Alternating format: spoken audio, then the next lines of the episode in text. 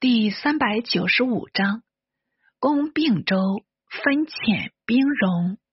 姓洛阳，大兴土木。却说宣华夫人已经被征失节，驰名起床，自私夜间情事，未免营休。但木已成舟，无法挽回，不如将错变错，再博新皇恩宠。主意已定，遂复重施粉泽，再画眉山，打扮得娇娇滴滴，准备那新主退朝，好去叶贺。转念一想，终够丑事，如何对人？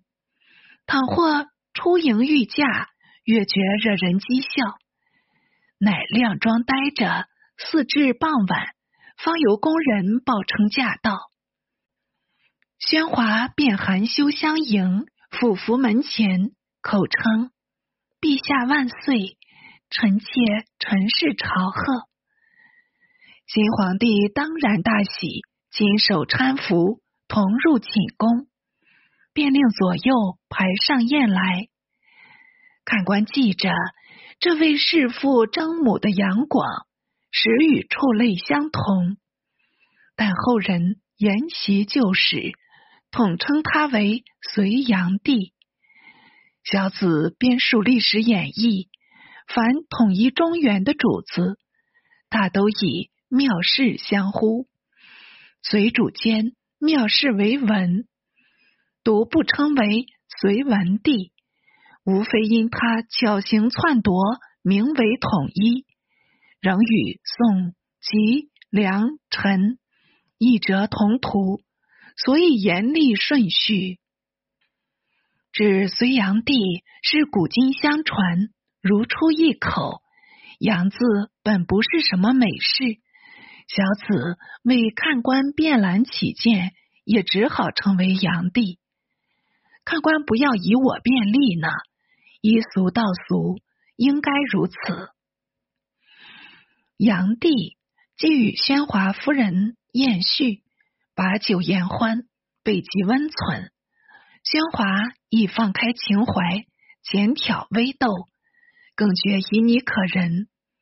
况炀帝立于壮年，春秋鼎盛，若与乃父相比，风流倜傥，胜过十倍。两下里我瞧你去，风情毕露，且并有这红友助着雅兴，一觉情不自禁。更尚未起，酒即撤回。两人携手入床，在演那高堂故事，真个是男欢女爱，比昨宵的快乐又自不同。偏陈姬复来催逼，新天子又要试朝，免不得辜负乡亲，出理国事。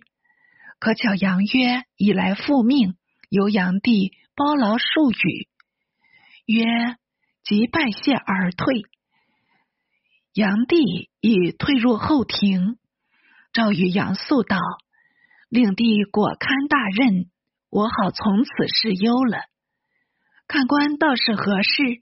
原来使约入都，便是矫诏一杀故太子勇，且顺便折袭柳树，原言。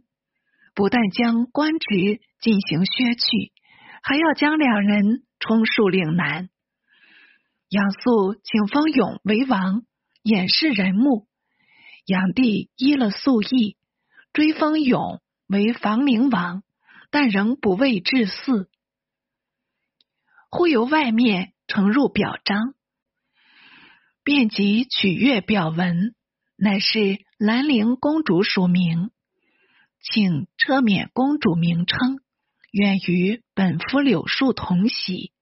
炀帝冷笑道：“世上有这等呆女儿，且与我宣进来，我当面为诱导。”于府说出，即有内侍应声往诏。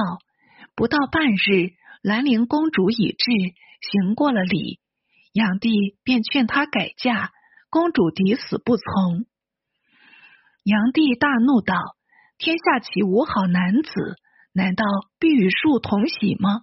我偏不令汝随庶。公主气答道：“先帝遣妾失柳家，今庶有罪，妾当从坐，不愿陛下居法深恩。”公主前曾改教，此时何必欲守节？但论人亦当节取。杨家有此令女，足愧阿。杨帝始终不允，敕令退去。兰陵公主嚎痛而出，自与柳树诀别，咫尺天涯，两不相见。公主竟忧郁成疾，旋即告终。临末时，复上仪表道：昔共将自恃，著美前诗。西归不言，传方往告，此语亦谬。妾虽负罪，妾慕古人，生计不得从夫，死起葬诸柳氏。炀帝览表易怒，但使一株红独川，柳树亦不得赦还，留死领表。这是后话不提。且说炀帝斥退公主，天色已晚，又记起那宣华夫人，偏又来了一个美貌公嫔。且气且败，自称为尼。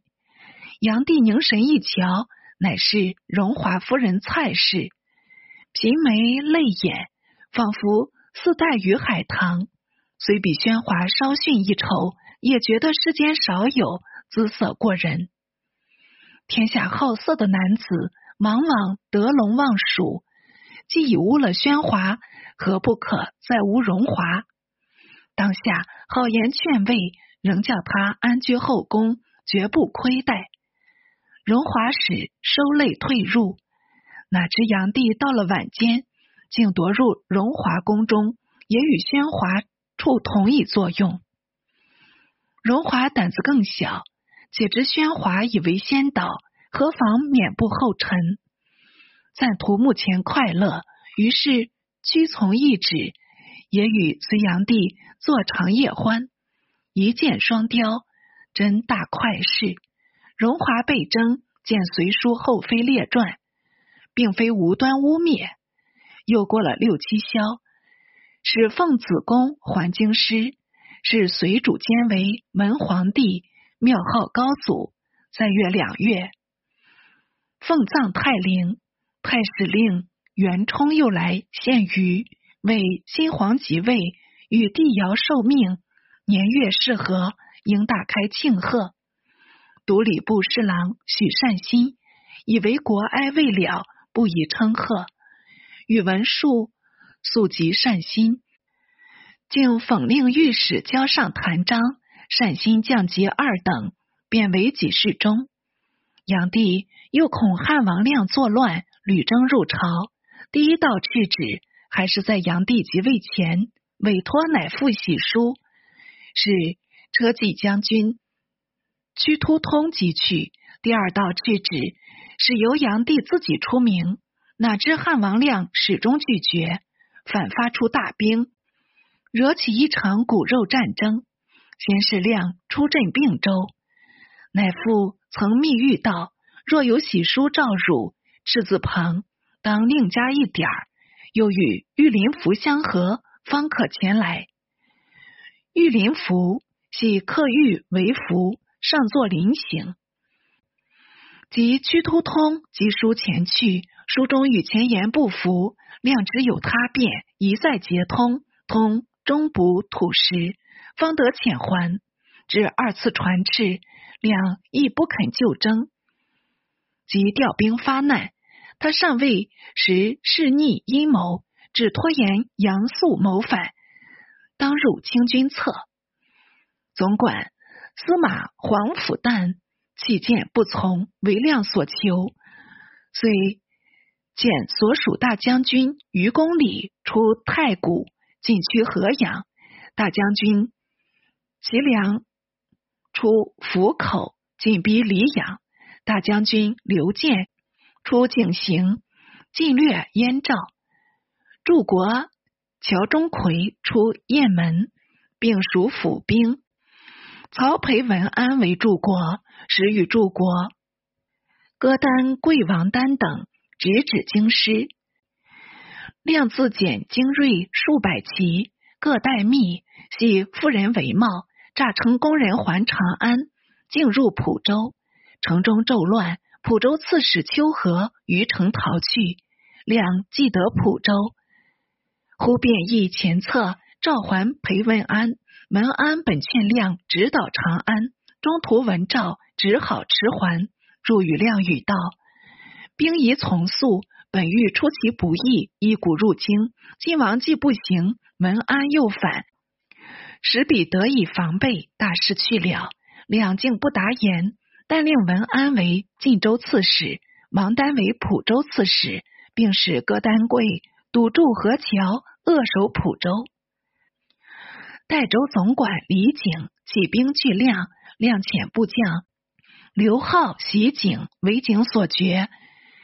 腰斩号首，悬饰城门。亮闻报大愤，再遣乔钟馗率兵三万猛攻代州。代州战士不过数千，更且成员不顾，崩陷相继。景且战且住，挥兵死斗，反得屡挫钟馗，毅然自固。这消息传达隋廷，炀帝上诛杨素。素从容定计，自请一行。果然老将善谋，奉命就道，但率轻骑五千，夜至河滨，收得商贾船数百艘，起草载兵，悄悄的渡往蒲州。戈丹贵未曾预备，天明方起，已被杨素兵登岸杀入，仓促御敌，如何交锋？不由得一哄而散。戈丹贵匹马逃归，速进蒲州城下，王丹料之难守，便即出降，真是易得一失。素入城安民，上书报捷，有诏诏素还朝，授素为并州道行军总管兼河北道安抚大使，统着大军，再出讨亮。亮闻随军大举，乃自往界州堵御。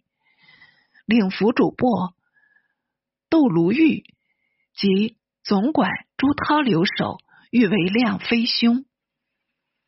常祖亮起兵，亮不能用，与私与帝义道：“我匹马归朝，亦得免祸，但只为身计，非为国计。不若且静守待变。”即留守并州。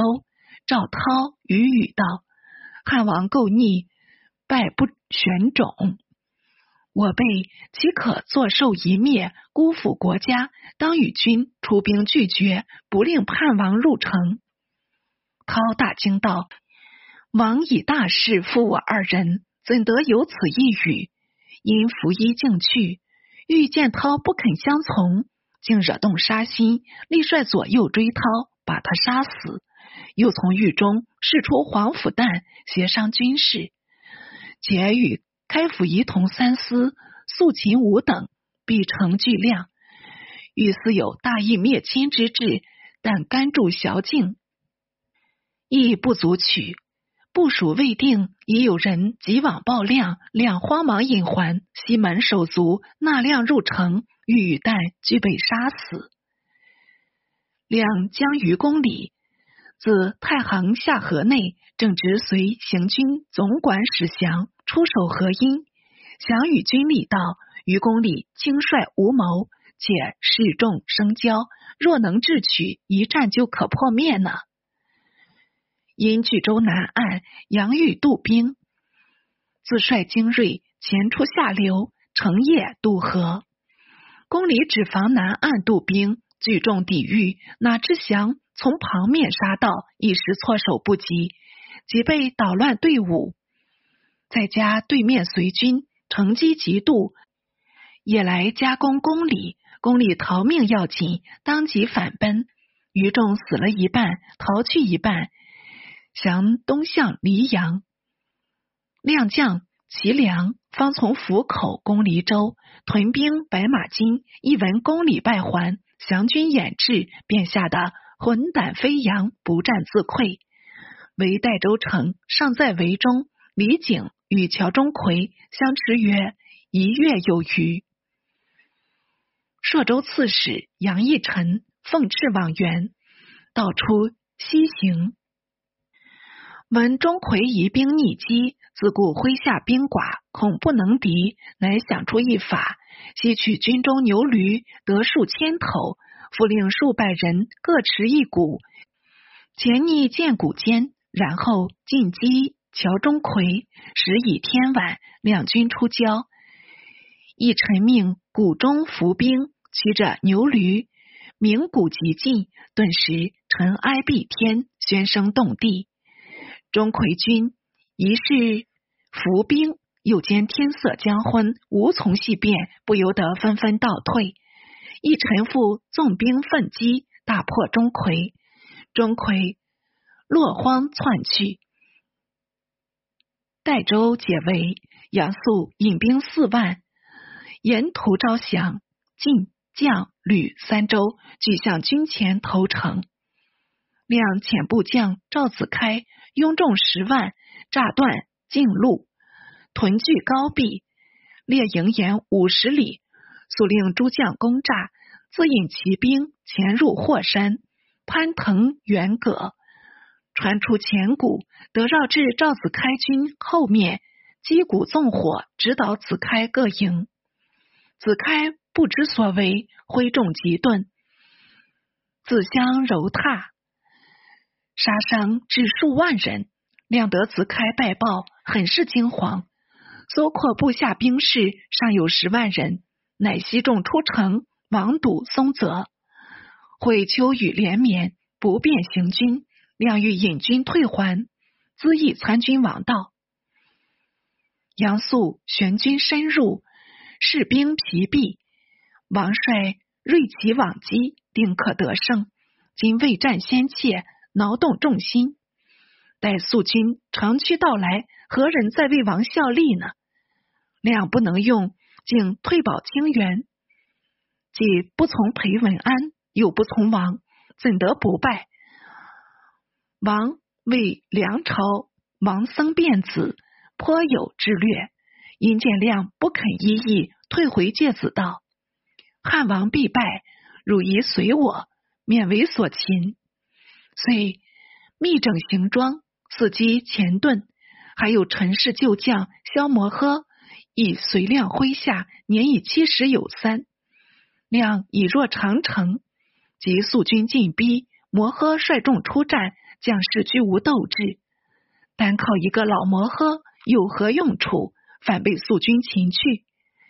亮弃了清源。走保晋阳，他本来仗着王萧摩诃两人，偏偏一顿一擒，害得两臂俱失，不由得焦灼异常。素军又乘胜攻城，没得铁桶相似，眼见得朝不保暮，只得登城请降。素允他免死，亮即开城迎宿。素西亮送长安，再分兵搜捕余党。或降或诛，悉数荡平。王欲出奔，突厥陆耿道绝，自知不免，因疾自刎。为主子勿往故人家，子就石窟中，一埋父尸。自在山谷内躲避数日，无从得食，不得已违了父训，出访故人，果然被故人擒献军前。并因此获得师，一并在晋阳小守。萧摩诃一疾伏诛，妻子即没，不知他继妻容色，又仍依旧否？并州利民作量死喜，共二十余万家。亮虽得免刑，终废为庶人，忧故别事，竟至于死。隋文五子，除炀帝广外，已死三人。为蜀王秀废故如初，尚未遭害，嗣后再表。且说炀帝既得平并州，又好恣意淫乐，坐享太平，为宣华、荣华两夫人，就不便明目张胆收为嫔御，只好令之出居别宫。有时思往续欢，却被萧妃瞧透机关，冷讥热讽，说得天凉发现。也觉怀惭，自私闷坐深宫，太无兴味。因欲出外巡游，可巧术士张筹太易，四指西宠上演：雍州地居有位，有是属金，与陛下木命相冲，不宜久居。且趁闻有云，修至洛阳还晋家，陛下何不迎洛应趁？炀帝大喜，即留长子晋王昭居守长安，自率妃嫔、王公等往幸洛阳，一面发丁夫数十万，绝堑为防。自龙门直达上洛，则要至关，借资守御。又改洛阳为东京，营建宫阙。当时尚有羽奢宁俭的敕文，其人耳目。一般区役逢迎的官吏奉命监工，昼夜赶筑，先创造了几座大厦作为行宫，以便铸币。炀帝就此居住，过了残冬。次年元旦，便在行宫受朝，改元大业，大赦天下，立萧妃为皇后，并使侍臣及敕至长安，李晋王昭为皇太子，授宇文述为左卫大将军。郭衍为左武卫大将军，于仲文为右卫大将军，改豫州为真州，洛州为豫州，废诸州总管府。过了两三旬，杨素自并州还朝，敬业行在，因敕有司大臣金宝器完，锦彩车马，引素及从军有功诸将士。班列殿前，令齐章公牛弘宣诏进肃为尚书令，特给上赏。诸将依次进制，赏赖有差。财月片时，已将所陈各物分给无疑。大众统叩首谢恩，欢呼万岁。杨帝亦欣然大悦，乃命肃为东京总监公。盛造宫室，四处招募公役，多至二百万人，百赌皆兴，众情一举，约月月余，便已造成许多屋宇，统是规模宏场，制度绝黄。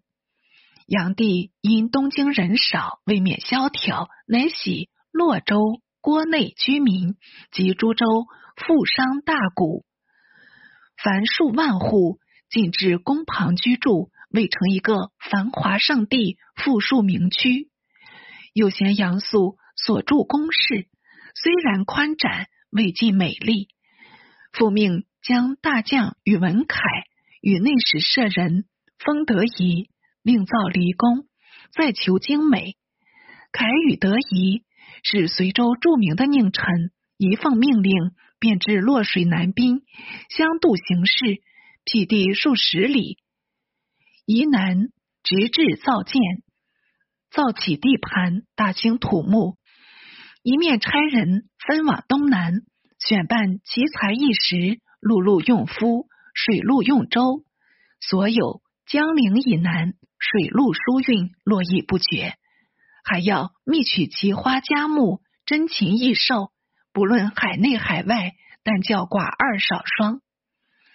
总要采选来作为点缀。看官是想为了一座离宫，需费财力多少？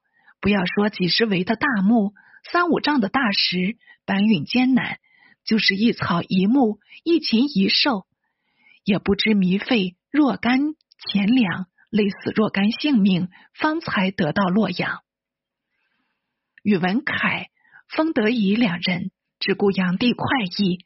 不管那民间死活，腹藏空虚，好容易造就一座宫室，上表告竣，请御驾金幸落成。炀帝即日往月，由凯与德仪迎入，东跳西主，端的是金辉玉映，翠绕珠围。当下笑语二人道：“从前江南的临春节起，哪有这般富丽？”自此华夏，方切振心。二卿功劳成不小了。凯宇得仪，忙即拜谢。炀帝留宫数日，一一有赏，无不合意，遂定名为显仁宫。且命皇后、妃嫔等盖行迁入，索性就此安居。萧后本后梁主萧岿女儿，才色兼优，也是个宫闱翘楚、侍女班头。平时与杨帝很是恩爱，从未反目。此外，有几个妃嫔，统生得绰约多姿。杨帝得了这般妻妾，也好算是人生艳福。他忽然记起宣华夫人，不觉一喜为愁，整日里眉头不展。好似有一桩绝大心事挂在面上。萧后素来婉顺，多方迎合，总未得炀帝欢心。只再三言结，方由炀帝吐出实情。萧后微笑道：“妾还当是什么大事，原来为此。陛下既不忍割舍，妾若再来阻挠，便变一个杜甫了。好在此处不是长安。”请遣使密诏入宫，聊慰盛怀。炀帝大喜称谢，即着内史飞马入都，往迎宣华。宣华正居仙都宫，虽觉寂寞寡欢，却还清闲自在。偏由内史到来，促他应召，他只得重加装饰，出城青羽，兼程至洛阳显仁宫。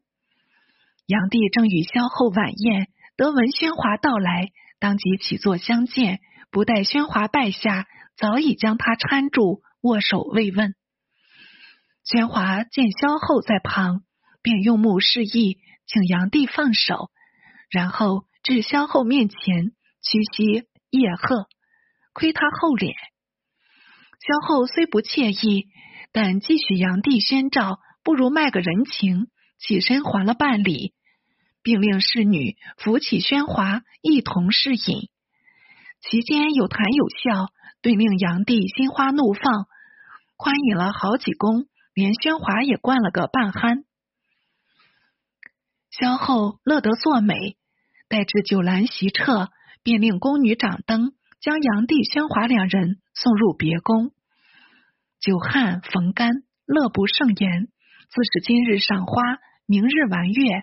饮酒赋诗，备极愉快。韦显仁宫中的花木多半从江南采来。炀帝是个贪得无厌的主子，有了这种还想那种。自私江南山水比洛阳还要秀丽，况且六朝金粉传播一时。从前平陈时候还想做些名誉，不便留恋江南。此时贵为天子。动作认情，何妨借名寻寿，亦游江淮。但要去寻幸，也需铺排一番局面，方显得皇帝威风。当下传出诏旨，未将巡历淮海，官封问俗。此诏一下，那宇文恺、封德仪便争来献言，或说是如何通道，或说是如何登城。独有尚书右丞皇甫意味，路行不便，须有水路南下，方可沿途观览，不致劳苦。为江河俱向东流，欲要南北通道，必须开通济渠，引古落水达河，再引河水入汴，引汴入泗，才得与淮水相通。看官，你想如意所言。这样的开凿工程所需几何？炀帝也不管财力，但叫有水可通，便即照办。